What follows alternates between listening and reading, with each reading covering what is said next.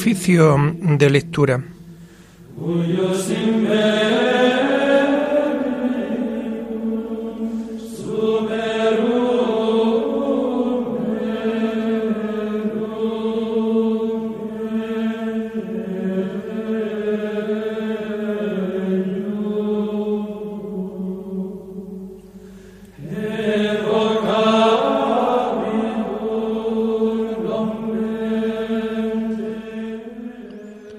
Comenzamos el oficio de lectura de este jueves 17 de marzo del año 2022, jueves de la segunda semana del tiempo de Cuaresma, en donde hacemos la conmemoración de San Patricio, obispo.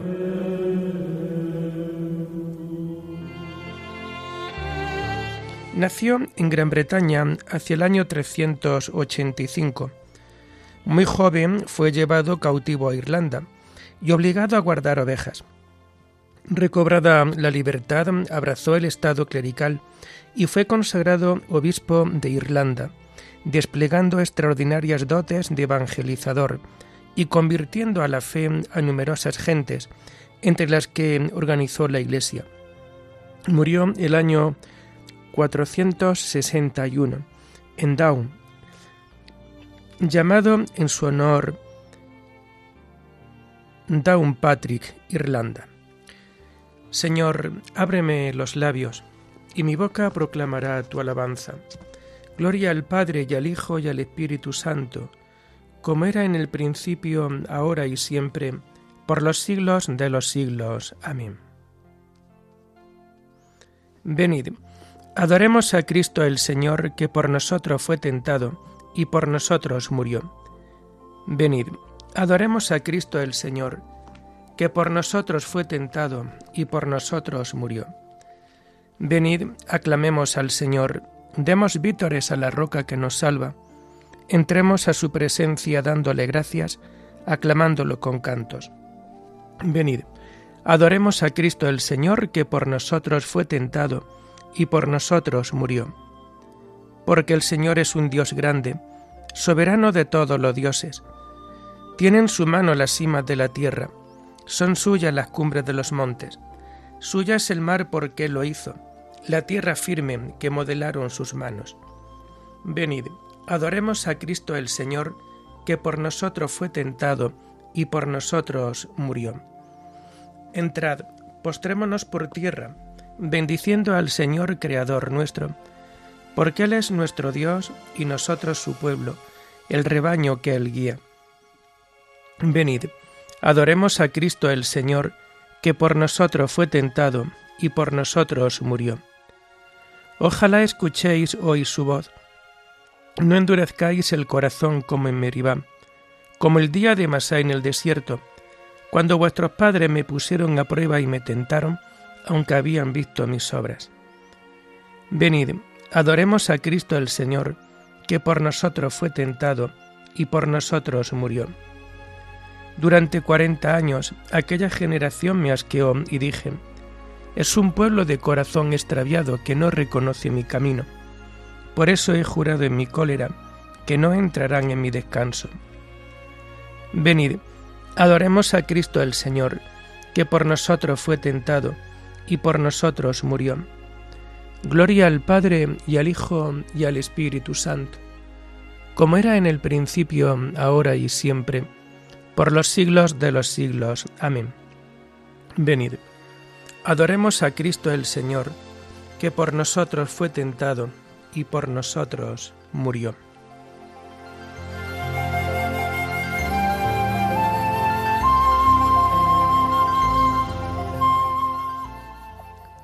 Hacemos el himno propio del oficio de lectura y que encontramos en las páginas 35 y 36. Llorando los pecados, tu pueblo está, Señor. Vuélvenos tu mirada y danos el perdón. Seguiremos tus pasos camino de la cruz, subiendo hasta la cumbre de la Pascua de luz. La cuaresma es combate, las armas, oración, limosnas y vigilias por el reino de Dios. Convertid vuestra vida, volved a vuestro Dios, y volveré a vosotros. Esto dice el Señor. Tus palabras de vida nos llevan hacia ti. Los días cuaresmales nos las hacen sentir. Amén.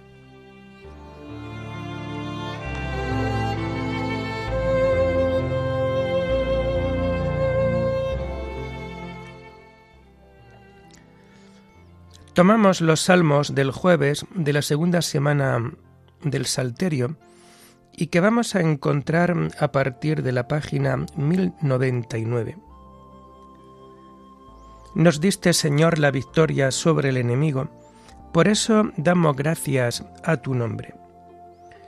Oh Dios, nuestros oídos lo oyeron, nuestros padres nos lo han contado, la obra que realizaste en sus días, en los años remotos. Tú mismo con tu mano desposeíste a los gentiles y los plantaste a ellos. Trituraste a las naciones y los hiciste crecer a ellos.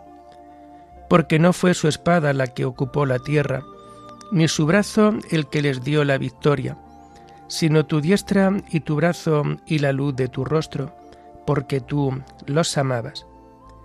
Mi rey y mi Dios eres tú, que da la victoria a Jacob con tu auxilio embestimos al enemigo, en tu nombre pisoteamos al agresor.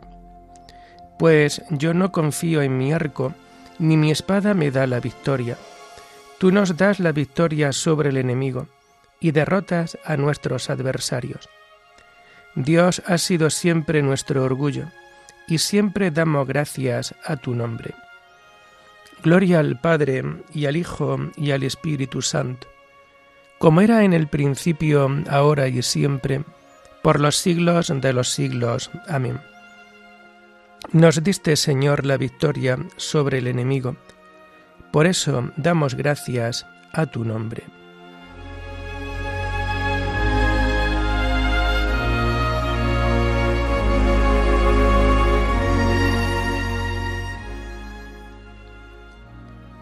Perdónanos, Señor, y no entregues tu heredad al oprobio. Ahora, en cambio, nos rechazas y nos avergüenzas, y ya no sales, Señor, con nuestras tropas. Nos hace retroceder ante el enemigo, y nuestro adversario nos saquea. Nos entregas como ovejas a la matanza, y nos has dispersado por las naciones. Vendes a tu pueblo por nada, no lo tasas muy alto. Nos haces el escarnio de nuestros vecinos, irrisión y burla de los que nos rodean. Nos has hecho el refrán de los gentiles, nos hacen muecas las naciones. Tengo siempre delante mi deshonra, y la vergüenza me cubre la cara, al oír insultos e injurias, al ver a mi rival y a mi enemigo. Gloria al Padre y al Hijo y al Espíritu Santo, como era en el principio, ahora y siempre, por los siglos de los siglos. Amén. Perdónanos, Señor, y no entregues tu heredad al oprobio.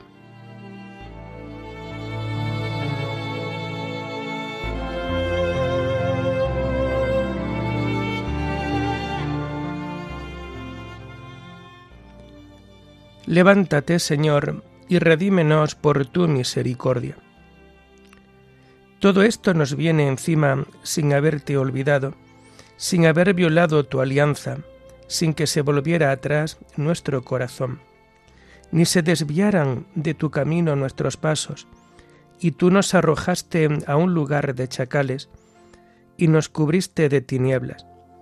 Si hubiéramos olvidado el nombre de nuestro Dios, y extendido la mano a un Dios extraño, el Señor lo habría averiguado, pues Él penetra los secretos del corazón.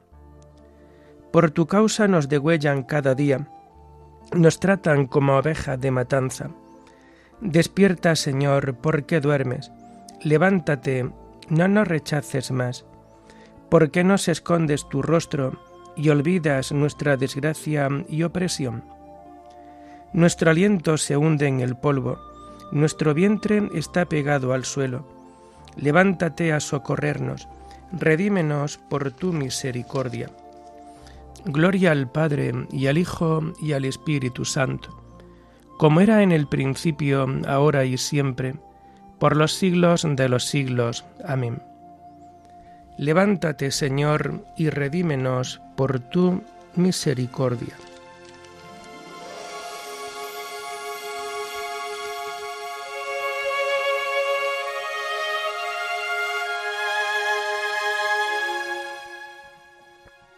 Las lecturas de este jueves de la segunda semana del tiempo de Cuaresma las encontramos a partir de la página 158.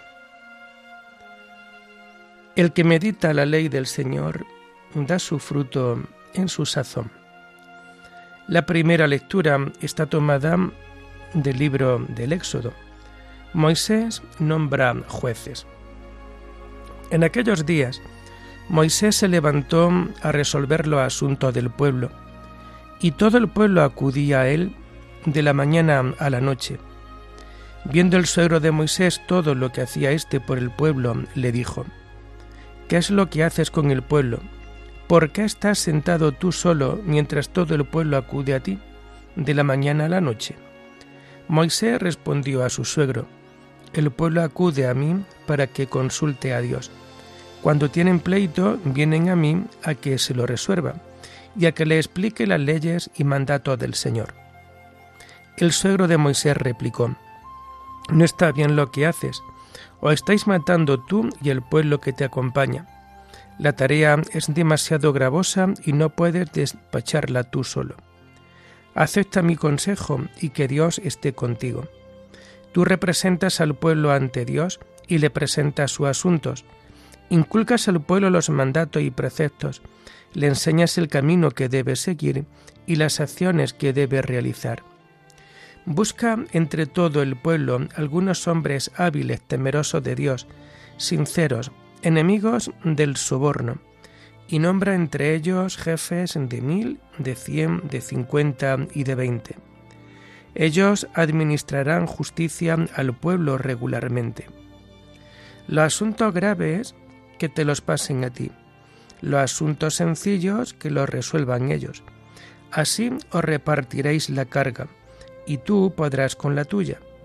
Si haces lo que te digo y Dios te da instrucciones, podrás resistir y el pueblo se volverá a casa en paz.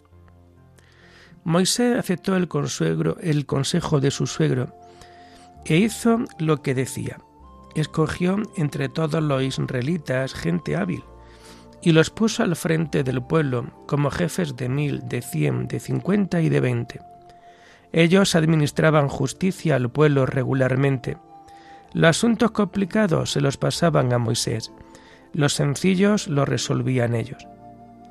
Moisés despidió a su sogro y éste se volvió a su tierra.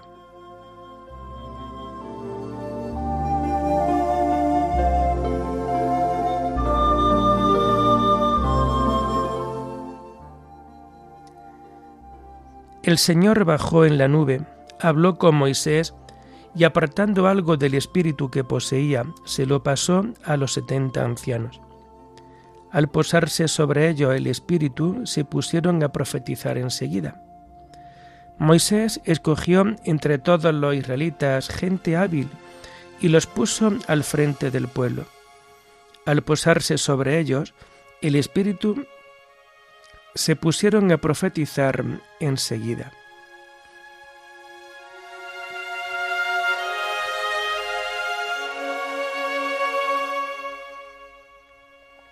La segunda lectura está tomada de los tratados de San Hilario, obispo, sobre los salmos. Del verdadero temor del Señor.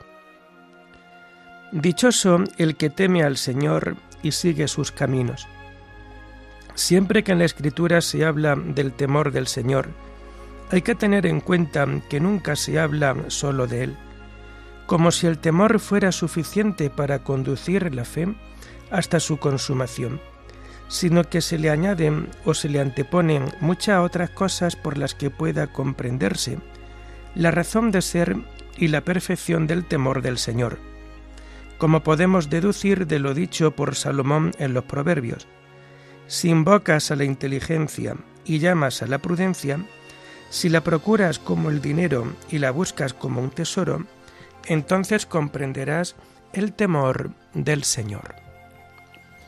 Vemos, en efecto, a través de cuántos grados se llega al temor del Señor.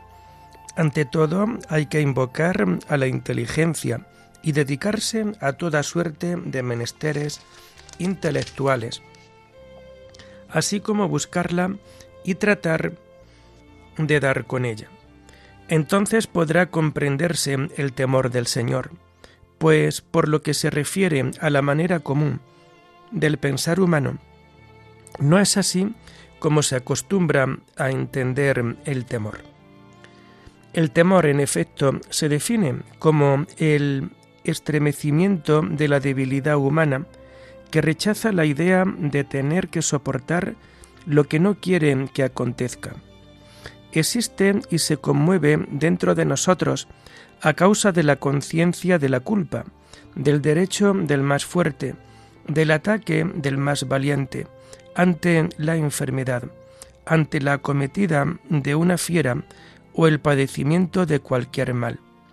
Nadie nos enseña este temor, sino que nuestra frágil naturaleza nos lo pone delante. Tampoco aprendemos lo que hemos de temer, sino que son los mismos objetos del temor los que lo suscitan en nosotros. En cambio, del temor del Señor, así está escrito, Venid hijos, escuchadme, os instruiré en el temor del Señor de manera que el temor de Dios tiene que ser aprendido, puesto que se enseña. No se le encuentra en el miedo, sino en el razonamiento doctrinal. No brota de un estremecimiento natural, sino que es el resultado de la observancia de los mandamientos, de las obras de una vida inocente y del conocimiento de la verdad. Pues para nosotros el temor de Dios reside todo él en el amor, y su contenido es el ejercicio de la perfecta caridad. Obedecer los consejos de Dios, atenerse a sus mandatos y confiar en sus promesas. Oigamos pues a la escritura que dice, Ahora Israel, ¿qué es lo que te exige el Señor tu Dios? Que tema al Señor tu Dios, que siga sus caminos y lo ames que guarde sus preceptos con todo el corazón, con toda el alma, para tu bien. Muchos son en efecto los caminos del Señor, siendo así que Él mismo es el camino. Pero cuando habla de sí mismo, se denomina a sí mismo camino y muestra la razón de llamarse así cuando dice, Nadie va al Padre sino por mí. Hay que interesarse, por tanto, insistir en muchos caminos para poder encontrar el único que es bueno, ya que a través de la doctrina de muchos hemos de hallar un solo camino de vida eterna, pues hay caminos en la ley, en los profetas, en los evangelios, en los apóstoles, en las diversas obras de los mandamientos, y son bienaventurados los que andan por ellos en el temor de Dios.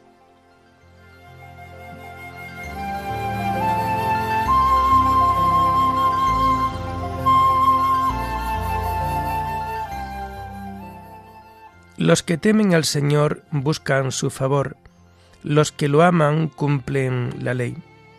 Su misericordia llega a sus fieles de generación en generación. Los que aman, los que lo aman cumplen la ley. Hacemos también la lectura propia de este día 17 de marzo, día de San Patricio Obispo.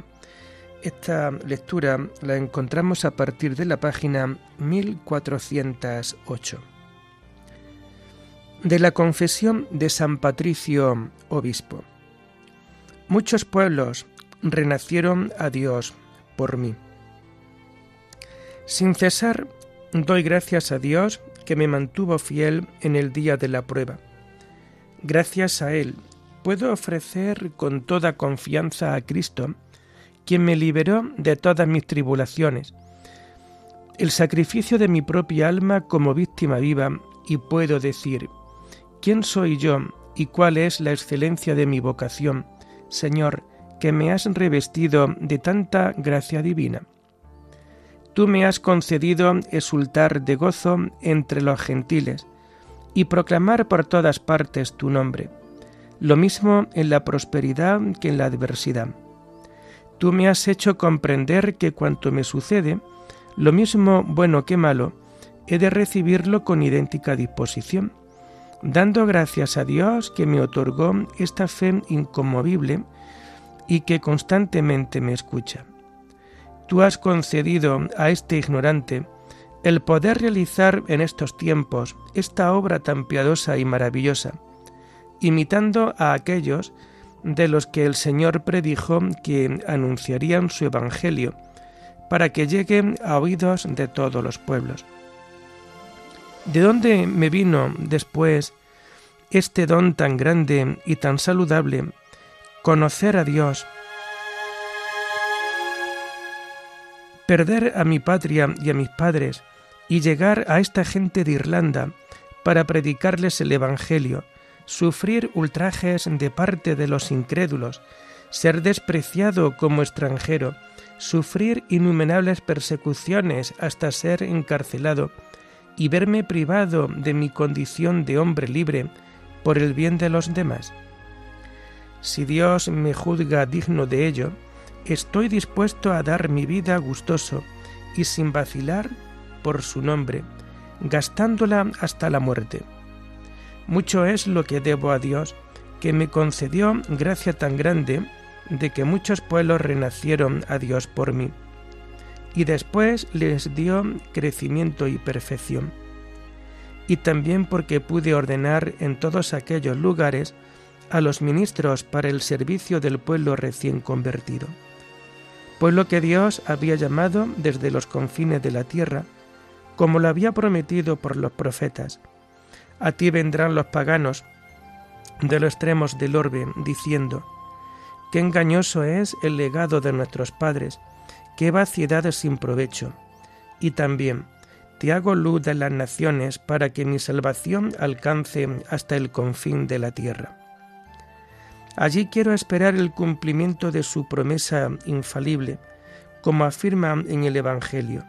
Vendrán de oriente y de occidente y se sentarán con Abraham, Isaac y Jacob. Como lo afirma nuestra fe, los creyentes vendrán de todas partes del mundo.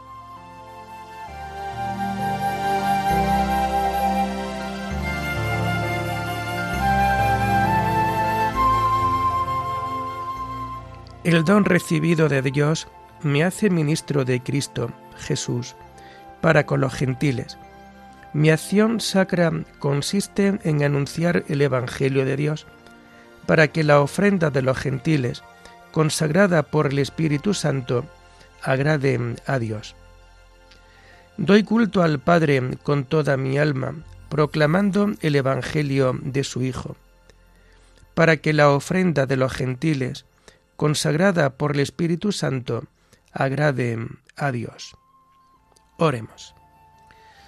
Oh Dios que elegiste a tu obispo San Patricio para que anunciara tu gloria a los pueblos de Irlanda, concede por su intercesión y sus méritos a cuantos se glorían de llamarse cristianos la gracia de proclamar siempre tus maravillas delante de los hombres.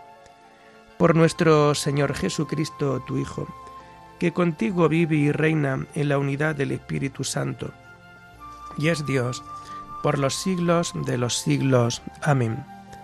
Bendigamos al Señor, demos gracias a Dios.